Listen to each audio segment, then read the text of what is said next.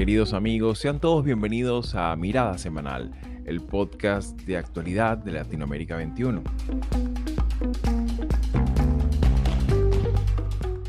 Como todos los domingos, analizaremos las principales noticias de la semana con el respaldo intelectual de Marisabel Riera y Manuel Alcántara Sáez. El señor López ha decidido apoyar el golpe de Estado que diera el ahora expresidente Pedro Castillo con sus declaraciones, el señor López viola el principio del derecho internacional sobre la no injerencia en asuntos internos. El señor López ha decidido afectar gravemente las bicentenarias relaciones de respeto mutuo, amistad, cooperación y voluntad de integración que históricamente han unido al Perú y México, al privilegiar afinidades ideológicas Comenzamos nuestro repaso analítico con la región, con la decisión del gobierno peruano que conduce Dina Boluarte de retirar su embajador de México. Todo ocurre como respuesta ante los repetidos cuestionamientos que Andrés Manuel López Obrador ha proferido sobre la legalidad de la presidencia de Boluarte, lo cual no tan solo ha tenido implicaciones en unas históricas relaciones bilaterales, sino también en el funcionamiento de organismos de integración regional importantes como la Alianza Pacífico, organización integrada también por Colombia y Chile como miembros plenos. Ustedes pueden ver en redes las fotos terribles, no me puedo meter en otros países, de campo de concentración del Salvador, lleno de jóvenes, miles y miles encarcelados, que le da a uno escalofríos. Yo creo que hay gente que le gusta eso, indudablemente, ver a la juventud entre las cárceles y creen que eso es la seguridad y se disparan las popularidades, indudablemente, lo vivimos también en Colombia. El presidente de El Salvador se siente orgulloso porque redujo la tasa de homicidios a partir, dice él, de un sometimiento de las bandas que hoy andan en esas cárceles, en mi opinión, dantescas. También esta semana se produjo un roce entre los presidentes de Colombia y El Salvador, y es que Gustavo Petro, en el marco de un encuentro universitario, cuestionó duramente la iniciativa del gobierno de Nayib Bukele de construir un centro penitenciario que calificó de campo de concentración. Como era de esperarse, la reacción no tardó y como ya se ha hecho costumbre en la política salvadoreña, Bukele le respondió con varios tweets defendiendo su controversial guerra contra las pandillas, lo que su gobierno ciertamente ha convertido en el buque insignia de su aspiración hegemónica en este país centroamericano. Más de 35 grados marcaban los termómetros cuando casi la mitad de Argentina se quedó oscuras este miércoles. Servicios de trenes suspendidos, sin semáforos operativos, los aires acondicionados en los hogares y oficinas no funcionaban. Parecía la tormenta perfecta para un primero de marzo. Un incendio interrumpió el servicio de energía eléctrica de una planta que alimenta los hogares de más de 20 millones de trasandinos. Desde el gobierno pidieron una investigación y aclarar posibles intencionalidades. Unas horas antes el ambiente era otro en Buenos Aires y la prensa estaba atenta al Congreso con el inicio de las sesiones del Poder Legislativo que reunió públicamente al presidente y la vicepresidenta de Argentina por primera vez en ocho meses. A mitad de semana también se produce un apagón masivo que abarca gran parte del territorio argentino, lo cual ocurre el mismo día en que el presidente Alberto Fernández se reúne en el Congreso para dar inicio a las sesiones parlamentarias una secuencia de acontecimientos que han servido para intensificar las polémicas sobre la gestión del Frente de Todos, así como también las fisuras internas que ha mostrado el propio gobierno, rasgo muy notorio en la cada vez más distanciada relación entre Alberto y su vicepresidenta Cristina Fernández de Kirchner, lo cual pudiera tener hondas repercusiones considerando que este 2023 es año electoral en Argentina.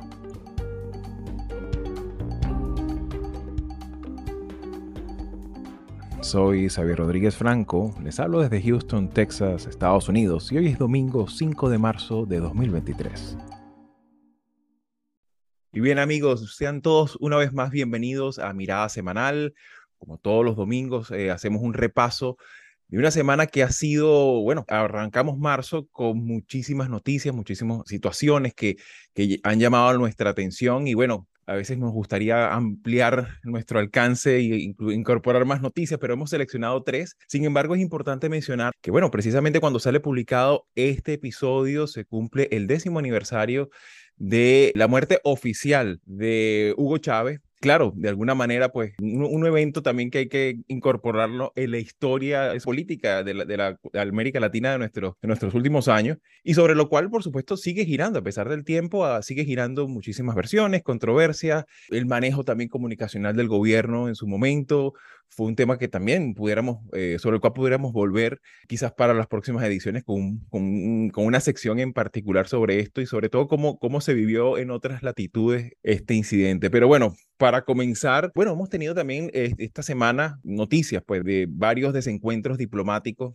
y uno de ellos, eh, quizás el, uno de los más salientes por, por la magnitud que se le ha dado, ha sido sobre todo el llamado a retiro de embajador del Perú en México. Dina Boluarte decide, incluso de esto hace un evento que, que es muy poco habitual dentro de, la, de la, cultura diplomática del Perú, que es una institucionalmente ha sido desde, siempre un, un, servicio exterior muy profesional, con unos cuidados especiales a la hora de atender crisis diplomáticas y particularmente sale Dina Boluarte casi que en, en cadena nacional justificando la medida de retiro del embajador. Y claro, eso por supuesto ha generado controversias, no tan solo en el seno de, Perú, y también de la Alianza del Pacífico, que recordemos que es otro de estos organismos importantes dentro de la integración eh, regional, que bueno, de alguna manera pues trastoca la rotación pro tempore de, de, presidencias que debería ocurrir. En este sentido, pues me gustaría tu apreciación de arranque, Manolo, ¿cómo valoras esta situación que no es nueva, que ha venido increciendo en, en, las últimas semanas, pero que llega un punto en que, bueno, se suspenden prácticamente el trato diplomático y se pone en el más bajo nivel con una, una eh, encargaduría de negocio. Bueno, es, mira, es muy interesante desde la perspectiva mexicana y desde la perspectiva de, del gobierno de, de AMLO, porque mm, si algo se caracteriza estos cuatro largos años ya de, de presidencia, es cierto alejamiento ¿no? de, la, de la política de la política internacional. Andrés Manuel López Obrador se jacta de, no realizar eh, viajes fuera, fuera del país y de tener, mantener una, una diplomacia muy, muy distante, pero que sin embargo mm, yo diría que, que, ha habido dos, dos momentos en los que mm, la diplomacia mexicana se ha mojado. El primero fue cuando ah, acogió y mandó un avión para coger en el exilio a Evo Morales. Un poco la, la, nota aquí de traducción para otras latitudes de América Latina, cuando, cuando Manolo dice mojarse, es decir, que toma partido, ¿no? Que... Exacto. Muy bueno, Exacto. Exacto. Entonces, él, él, claramente se implicó en, en, el, en, el, conflicto interno que, que, que, vivió Bolivia en el último, los dos, dos últimos meses y medio de, del año 2019, dando asilo a Evo Morales, y también el, el segundo momento fue precisamente este diciembre pasado, cuando eh, claramente eh, en la situación de crisis que vivía Perú ofreció al presidente Castillo la embajada de México en Lima para que se refugiara. Hay que recordar que era hacia donde se dirigía Pedro Castillo después de aquella, aquella pantomima ¿no? de, querer disolver el Congreso eh, y que no logró llegar a la embajada porque los propio eh, séquito presidencial le, le entregó a la, a, la, a la, policía. O sea que, pero ahí estuvo la militancia, digamos, pro presidente Castillo, como antes pro el presidente Evo Morales, de Andrés Manuel López Obrador. ¿no? Entonces, yo creo que esto me parece interesante, esta intervención, ¿no? cuando eh, Andrés Manuel López Obrador no ha dicho nada de lo que está pasando, y de esto vamos a hablar más adelante, en, El Salvador o de lo que está pasando en, Nicaragua, ¿no? que creo que son eh, situaciones especialmente complicadas. ¿no? Y ahí México calla. ¿no? Esto por un lado. Y la segunda cuestión, la que eh, te referías y que tiene que ver con la, posición de, esta política exterior de México en, términos de alianzas regionales y demás, yo creo que, que México siempre ha estado preso de un dilema entre el viejo panamericanismo y el viejo antiamericanismo, ¿no? Porque la relación con Estados Unidos siempre ha sido muy complicada y una nota también de esta semana que sabemos es la, inversión, la fortísima inversión de Tesla en Monterrey, ¿no? Para la fabricación de sus automóviles, ¿no? O sea, que por un lado, y, también los acuerdos que se están llegando en términos migratorios, ¿no? Sea, que por un lado hay este guiño a Estados Unidos, pero por otro la reconstrucción del, llamémoslo, del orden latinoamericano está siempre en, en, qué hacer y en entredicho. Y esta decisión ahora del gobierno peruano de retirar el embajador en, la Ciudad de México, yo creo que es muy, muy seria ¿no? y, que, y que afecta enormemente a la proyección de ese eje que se quiso construir en contraposición al, al ALBA bolivariano y ahora que, has citado Chávez, ¿no? Eh, pues que en el, caso, en el caso mexicano yo creo que hiere, no sé si de muerte, pero hiere eh, gravemente este intento, ¿no? Totalmente. Aparte que es importante también tomar en cuenta que las propias declaraciones en sí mismas tienen un espíritu muy poco edificante. Evidentemente es normal que eh, digamos, la situación del Perú es particularmente compleja. Ha tenido importantes situaciones que, podríamos tener opiniones. Incluso la misma OEA se ha reunido en, ya en tres ocasiones para debatir la crisis institucional y, digamos, las protestas en, Perú, y es comprensible que existan opiniones, de, desencuentros, pero es que, claro, el nivel, si vemos las declaraciones, tienen un, fuerte posicionamiento ideológico, por una parte, pero también no tienen ningún espíritu constructivo. Fíjate que... Y, fíjate que, que México eh, fue el paladín de la famosa doctrina Estrada, ¿no? Total. Por la que no había que meterse en, en los asuntos internos de un país, de un país soberano, ¿no? Y eso funcionó durante muchísimo tiempo en, en la política exterior mexicana, ¿no? Y ahora Claro, y que, que, sobre eso incluso lo comentamos en su momento cuando, cuando hubo este, este episodio sobre la CELAC, ¿no? Y me gustaría leerle a, a nuestra audiencia lo que dijo eh, López Obrador. Y abro comillas, lo que está de por medio son los intereses económicos que predominan en el Perú y México, son las élites, las mismas de siempre, la oligarquía que prevalece, que están acostumbrados a robar, a saquear a sus anchas, utilizan a los gobiernos para facilitar el saqueo, el robo, y cuando una gente del pueblo refiriéndose a Castillo, cuando llega el gobierno buscan de todas las maneras para desestabilizar ese gobierno aparte de llamar presidenta espuria a la gestión de, Dina Boluarte, que convengamos también que llegó a la presidencia con los mismos votos de la fórmula electoral con la que llegó eh, Castillo. O sea, digamos, no fue puesta por un grupo empresarial o, una facción del ejército la puso allí, ¿no? Y me gustaría también eh, tu, perspectiva, Marisabel, con respecto a, a cómo pudiera tener una implicación esto en el ámbito también regional, ¿no? Porque ciertamente ralentiza de forma inédita también la transición de mando de la presidencia pro tempore de la Alianza del Pacífico. ¿Cómo, ¿Cómo evalúas esta particular situación ya en el ámbito más regional, Marisabel? Yo diría que hay dos formas de ver cómo la región está respondiendo no solamente a la crisis del Perú, sino en general al proceso de deterioro democrático de la institucionalidad democrática en Latinoamérica. Hay, hay una doble moral y hay una, una selectividad a la hora de definir la política exterior en el caso mexicano. Se interviene cuando son aliados ideológicos, pero caso contrario, vemos su cercanía con Cuba es ya, no es que es evidente, es que es parte de una dinámica política. Vemos como el, partido de, del presidente López Obrador está en, en sintonía con el régimen de La Habana, hay intercambios constantes y dicho sea, eh, eh, esto, esto no es que sea preocupante porque haya una conexión, es que precisamente cuando se le ha pedido que se exprese sobre la cantidad de presos políticos que hay en, en, en Cuba, ahí sí no podemos intervenir, eso es un asunto del gobierno cubano.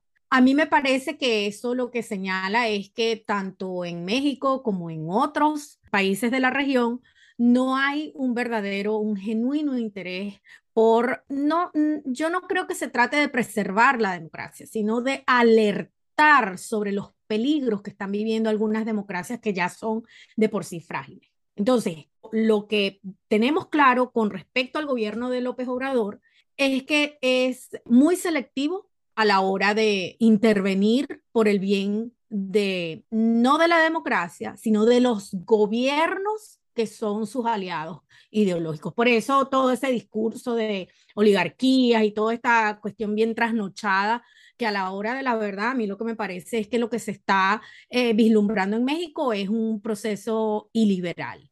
Claro, y que aparte de eso también es llamativo porque en líneas generales trastoca unas relaciones bilaterales, como mismo la, misma Cancillería peruana lo ha dicho, ¿no? Bicentenarias, o sea, digamos, las relaciones bilaterales entre Perú y México no tan solo tienen un componente político, sino que tienen un, componente sociocultural de muchísimos años y que lamentablemente se pone en riesgo. Además que también, eh, si hacemos una revisión en los últimos 10 años, recuerdo aquella, aquella desde 2013, cuando hace ya 10 años, en esa sesión del Foro de Sao Paulo, precisamente Lula eh, declaraba y comentaba que esa alianza del Pacífico está organizada con, un claro componente ideológico. Claro, en aquella época era la época de los Peña Nieto, de Santos, Piñera, en caso del Perú, Yantumala y decía, bueno, es que esta gente son precisamente los que están haciendo eh, los tratados de libre comercio con los Estados Unidos y quieren eh, fracturar ideológicamente la, la, integración suramericana, ¿no? Y fíjate, ¿no? Lo que son las paradojas del, del destino, se muestra muchas veces este, este tema de la dualidad, ¿no? el criterio selectivo con el que se comportan algunos gobiernos, que muy bien mencionabas, Marisabel.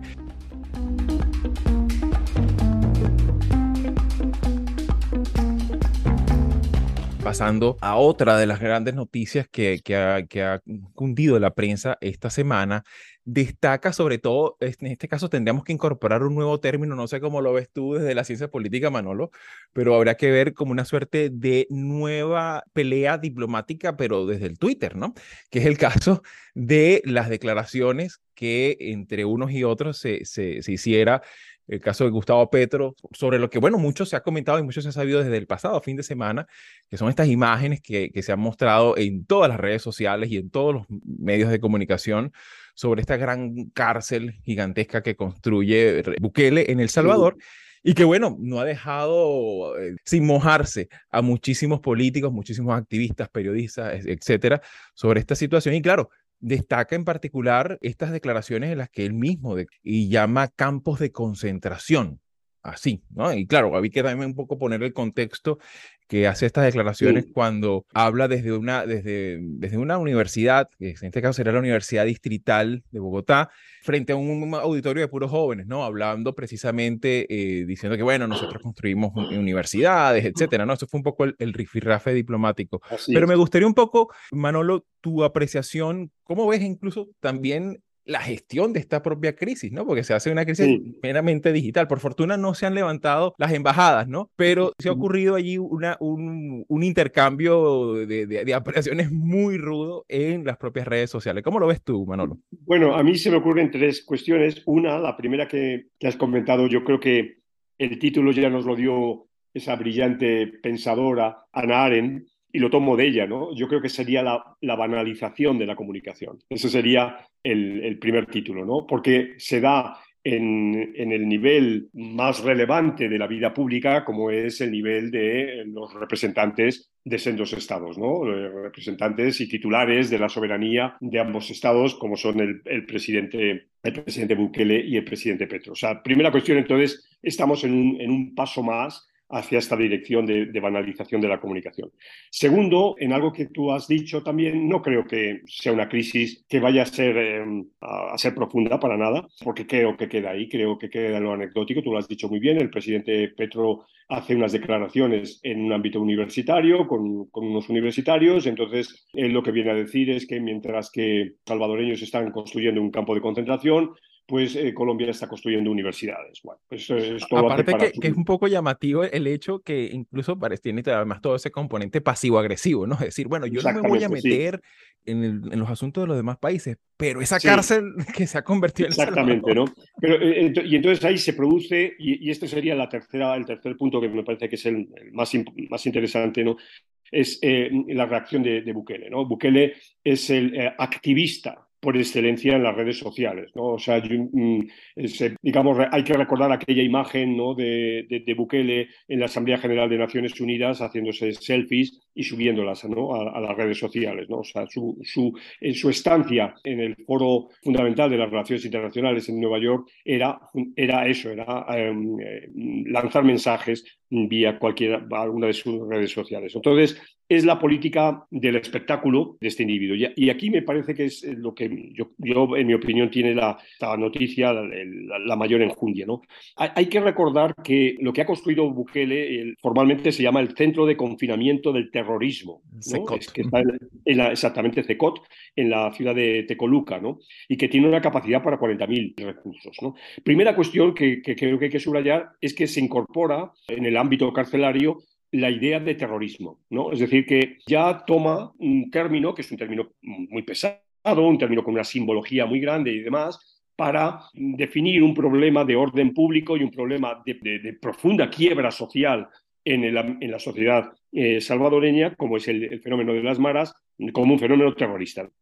Pero detrás de esto lo que está es una falsa dicotomía, que es la, dicotomía entre seguridad o democracia y Estado de Derecho, ¿no? Evidentemente, sin olvidar que, es el problema de la violencia en El Salvador, existe, por supuesto, pero lo que se está escondiendo detrás de ello son dos cosas, ¿no? La primera es la comunicación y la propaganda, por encima de todo, y este es, este es el estilo de gobierno de, de Bukele, un hombre cuya profesión fue el, el, mundo de la publicidad, es decir, antes de, antes de ser presidente y cuando era, fue alcalde de dos, de dos ciudades en, El Salvador, él era un publicista y que esto lo ha llevado al paroxismo en su gobierno, claramente eh, usándolo para desarrollar al máximo la pulsión por el poder, ¿no? es decir, el conseguir volverse a presentar de manera absolutamente inconstitucional en las próximas elecciones, ser reelegido, lo va a ser sin ninguna duda. Ahora mismo es el presidente de América Latina con mayor apoyo entre otras cosas por este tipo de, políticas, pero que eh, esconden un grado de irresponsabilidad enorme, ¿no? porque estás generándose una fractura del Estado de Derecho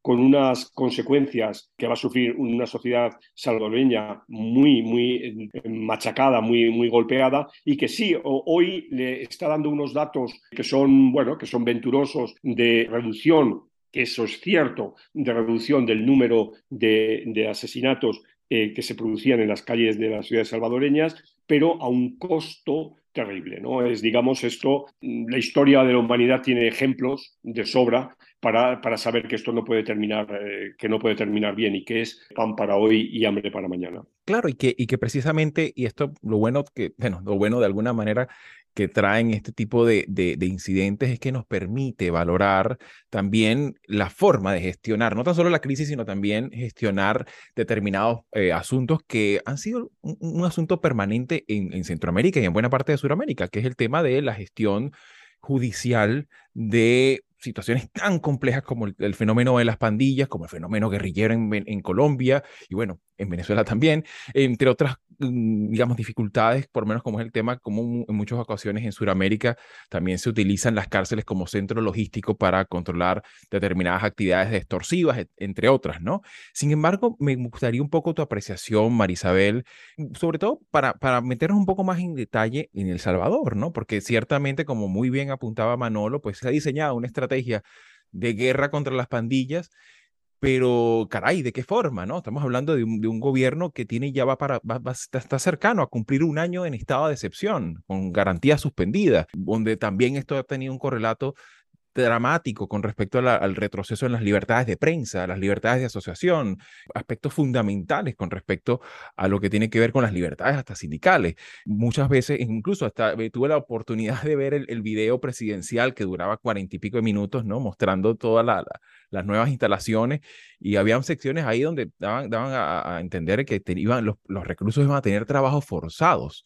O sea, es algo que, que obviamente resulta pavoroso eh, pues, en muchos aspectos y claro, de una vez planteaba la, la, como tú lo decías, Manolo, la dicotomía, bueno, discrepar con esta política es directamente estar a favor de las pandillas. O sea, una cosa abominable, pues, porque reduce cualquier forma de, cuestionamiento o incluso de, de, de, proposición, ¿no?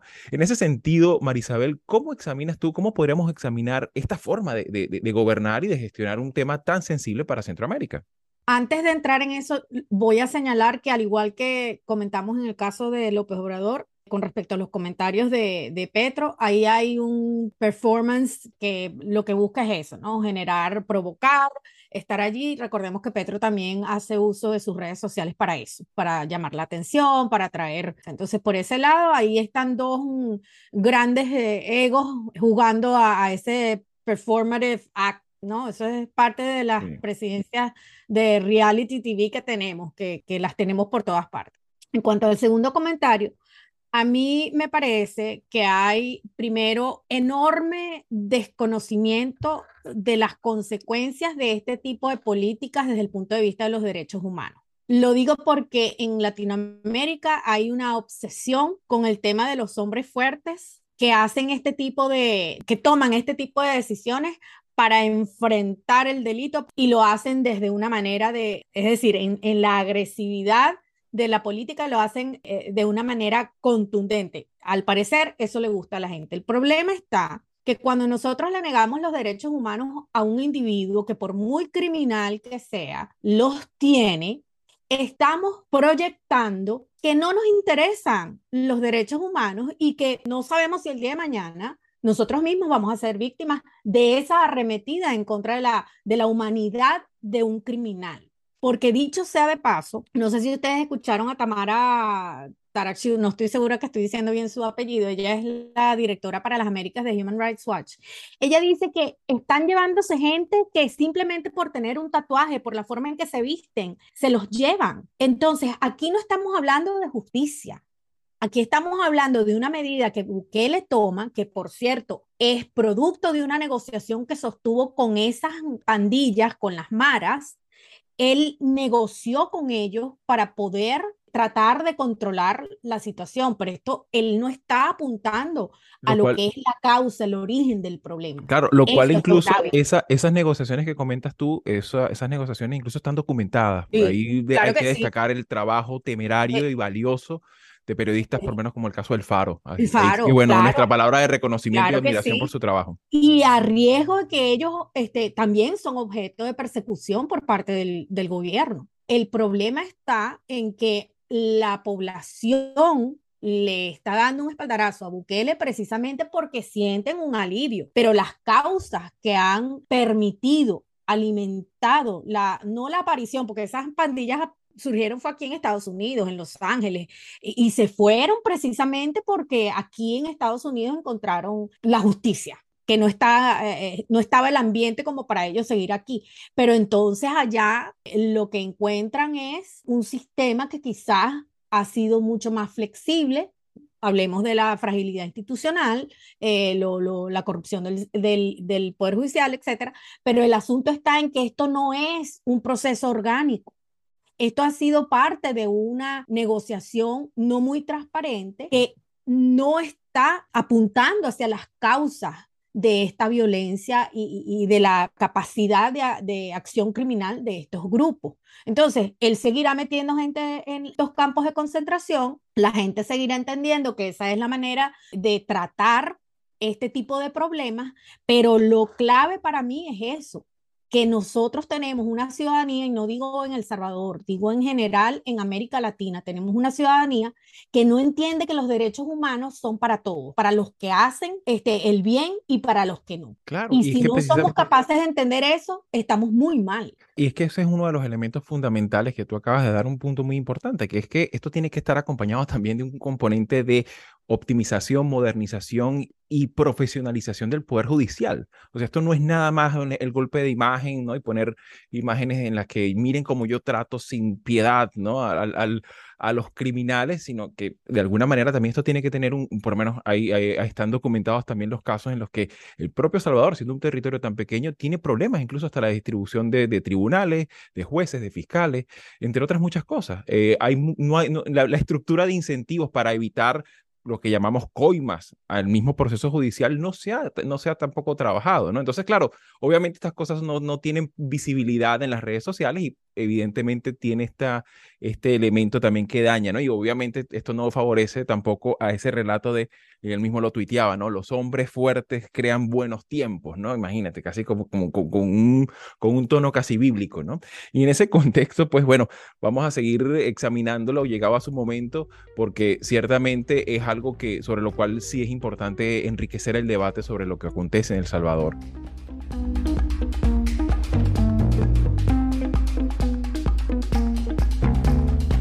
Y bajando totalmente nuestro puntero hacia, hacia un meridiano mucho más hacia el sur, vamos a Argentina. A mediados de esta semana y específicamente el primero de marzo, arrancando el mes de marzo, ocurre un incidente que llama mucho la atención, sobre todo no tan solo con el manejo comunicacional del propio gobierno, sino también con lo que pudiera reflejar esto en un año especialmente electoral, que es el caso de, la Argentina, un, apagón que, según estimaciones, de primera mano llegaron, eh, pudieron implicar casi el 40% de de la red eléctrica del país, un país de proporciones continentales, gigantesco, y que aparte de esto, bueno, se comentaba pues que llegaron a, tener un alcance de casi 20 millones de, de, personas afectadas, ¿no? Durante esas horas.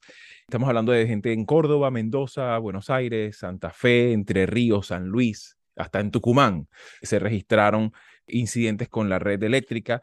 Se desconocen las causas eh, de este un incendio en una de las torres de transmisión. Esto pues, fue lo que produce esta, esta falla en, en un momento especialmente sensible, porque bueno, un verano muy intenso, muy caliente y que claro, evidentemente eh, tiene un agravante que ha sido pues toda esta situación que, que llaman la sequía, ¿no? Que ha tenido estas últimas semanas. Pero en este contexto, Manolo, me gustaría un poco examinar tu apreciación, no tan solo el cómo se maneja la, la, situación, sino que, qué implicaciones pudiera tener en el plano político, porque bueno, ciertamente el mismo primero de marzo se tenía la, el, el, evento de, la apertura de las actividades de, de, de la legislatura de Argentina y ciertamente pues eh, era como una alegoría muy, muy tremenda de cómo gestionar incluso las mismas, las mismas, lo que llaman ellos allá en Argentina, las grietas internas del kirchnerismo en un año electoral. Exacto. Y fíjate que el propio Alberto Fernández aseguró que no tenía dudas de que se trataba de un sabotaje, ¿no? el, incendio. Es decir, claro, mm, incendios, eh, apagones ha habido, hubo un apagón muy importante eh, mucho más importante que este en, Argentina en el año 2019. O sea que mm, llueve sobre mojado. Hay, hay una precariedad del, sistema de, los nodos del sistema de transmisión eléctrica eh, y esto, bueno, eh, esto no es solo de Argentina, esto a veces ocurre en este tipo de, de, problemas. Lo que, y en este caso, pues claro, ha coincidido en el momento final de un verano que está siendo muy, muy duro, con mucho calor y con una, sequía eh, tremenda, pero claro, también ha coincidido, como estamos señalando, con la ah, fecha de apertura del Congreso, ¿no? Eh, que, mm, eh, en la que asiste el presidente de la República, en la que existe el presidente y la vicepresidenta de la República, que como sabemos es la presidenta del Senado, y que además se da en un contexto de ser el último momento político de esta naturaleza antes de las elecciones generales que se producen eh, en el mes de que se van a dar en el mes de octubre, ¿no? O sea que era eh, es, un día de hacer balance, pero también es un día de plantear qué escenarios de futuro hay, ¿no? Por ejemplo, si el propio Alberto Fernández va a ser mm, candidato o no, si la propia Cristina Fernández de Kirchner va a ser candidata o no. Es decir, estamos casi en un escenario muy similar al de hace cuatro años, cuando, mm, hay que recordarlo, entonces sigue siendo líder de, eh, del Frente de Todos y del, del, peronismo, Cristina Fernández, pues llamó a Alberto Fernández para proponerle eh, que ella fuera mm, vicepresidenta y Alberto Fernández fuera presidente. ¿no? Bueno, entonces parece que cuatro años después esto esto no se ha resuelto, ¿no? Y en un ambiente en el que además se ha crispado, y también hay que recordarlo esta semana por el impacto mediático que ha tenido el famoso ataque al supermercado de la familia política de, Messi, ¿no? En Rosario. Ah, y, ese, en Rosario, y ese mensaje mafioso, ¿no? Eh, de unos tintes mafiosos eh, bastante impresionantes, ¿no? Y que mm, lo que denotan también una, un problema en la, en la provincia de Santa Fe eh, enorme, un problema en el que el propio mm, secretario del Interior, ministro del Interior, Aníbal Fernández, casi ha reconocido ¿no? que la guerra eh, contra el narcotráfico estaba perdida en la, provincia, en la provincia de Santa Fe y que Rosario era ahora mismo un, territorio eh, fuertemente controlado y por las mafias del narcotráfico. ¿no? Entonces, claro, todo esto se da y en ese contexto del apagón, que finalmente es lo que a la gente le arruina la vida, ¿no? Porque eh, resulta que los, los eh, alimentos que tiene en, su, en su frigorífico, en su, refrigerador se pierden, etcétera, ¿no? Eh, y todo ese tipo de, incomodidades que se pueden dar, ¿no? Entonces, em, me parece que esto también hay que, hay que subrayarlo y para, como última nota, volver a recalcar ese enfrentamiento que se da entre la mayoría minoritaria, si se quiere, en el Congreso y la presidencia y la Corte Suprema, ¿no? Esta, esta, confrontación que hay entre poderes, que es en este caso entre el Poder Ejecutivo y gran parte del Poder Legislativo y el, y el Poder Judicial.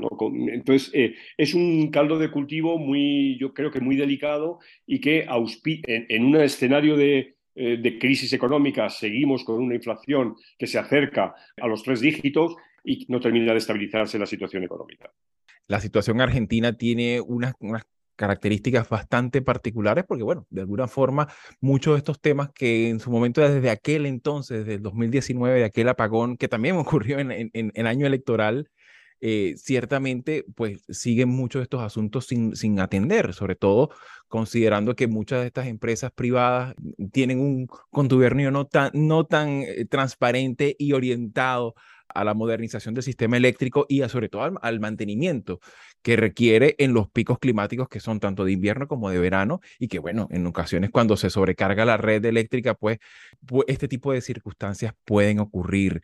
Y en este contexto, donde ciertamente hay que examinar eh, las evaluaciones que se hicieron sobre este, sobre este evento, hay que también considerar que, bueno, el tema de la estructura fiscal del propio Estado eh, argentino cuál es el papel que tienen y los incentivos muchas veces adversos que muchas veces tienen empresas para que exista también una, una, competencia que pueda ofrecer mejor calidad de servicios y también tener mantenimiento, se pueda incluirse el espíritu de lucro, ¿no?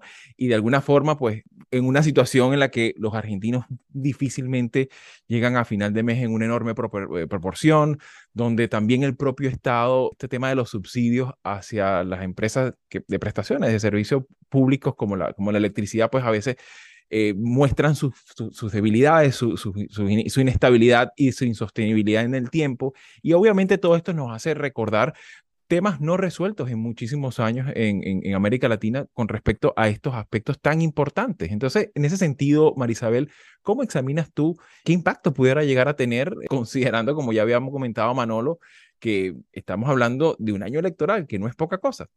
El problema es que hay por una parte, una influencia, es el impacto, aunque muchos lo quieran negar, de lo que es el cambio climático, eso está forzando una, una conversación que algunos quieren evadir, eso por una parte, pero por otra parte sí creo que el tema de la misión de las empresas que son proveedoras de agua, electricidad, eh, transporte, en, en algunos casos, esa misión a veces se ve afectada si es eh, una empresa pública el Estado a veces no tiene la capacidad de hacer las inversiones que se necesitan, no solamente para mejorar el servicio, sino para adecuarse a lo que estaba hablando, eh, los desafíos que nos imponen tanto a ellos como proveedores como a nosotros como usuarios. Eh, por ejemplo, el ahorro energético, el utilizar eh, energías, por ejemplo, aquí donde estoy en Florida, el, el, tema de la, eh, los paneles solares es algo a lo que todos estamos tratando de apostar, pero es muy costoso. Entonces, ese es el punto. ¿Cómo pueden los estados lograr un, equilibrio? Todo esto va a tener un impacto desde el punto de vista de la vida de la gente. Y me imagino que en la oposición argentina, esto formará parte de su discurso o de su mensaje. En el año 2019, cuando ocurrió ese gran apagón, entiendo que los kilovatios que se consumían para ese momento eran 15 mil. Estamos hablando que este apagón de, la, de esta semana, el consumo ese día era de unos 26 mil. Es decir, ha aumentado el consumo. No estoy segura que sea solamente por un crecimiento poblacional. El crecimiento, el aumento de la demanda tiene que ver que tenemos más artefactos.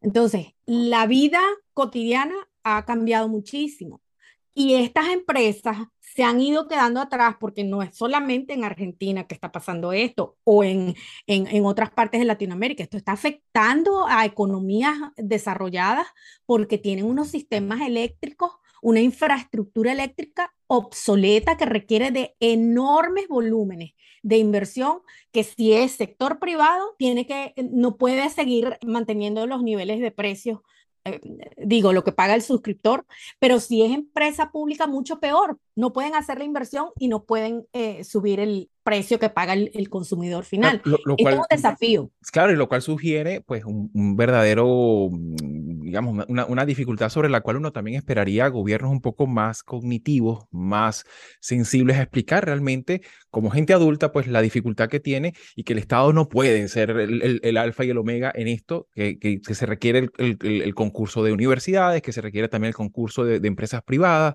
donde también se, se, generen los incentivos fiscales que de alguna forma permitan que existan, mm, digamos, una optimización sostenible, porque de eso se trata también. Precisamente lo sostenible no, no puede depender exclusivamente del erario público, ¿no? Y de alguna manera ah, yo sé que evidentemente a efectos de la opinión pública, cuando muchas veces, y el, caso argentino es muy característico, los malabares lingüísticos que hacen muchas veces sus ministros de economía de, bueno, no vamos a tocar la tarifa, sino es una redistribución de la estructura tarifaria para que el subsidio, ¿sabes? Como una y es claro, lo que está diciendo que van a hacer recortes, pues. Entonces, claro, a veces decirle eso, pues tiene como cierta sensibilidad sobre la cual los políticos muchas veces se han visto como sobrepasados por las adversidades y muchas veces este tema, pues no se toca con ese sentido también de convocatoria a otros actores sociales de la propia, de la propia en este caso de Argentina, ¿no? De los, de los, de los demás actores, agentes económicos, ¿no? Que, que ciertamente tienen, deberían tener una mayor eh, capacidad, ¿no? De, poder eh, plantear eventualmente soluciones. Por mi parte, pues muchísimas gracias una vez más por estar con nosotros. La semana que viene no vamos a estar por razones de, por algunos compromisos de, de, salud, pero bueno, vamos a volver el domingo subsiguiente, así que bueno, encantado una vez más de estar con ustedes y será hasta una próxima oportunidad. Gracias, Charlie. Gracias. gracias.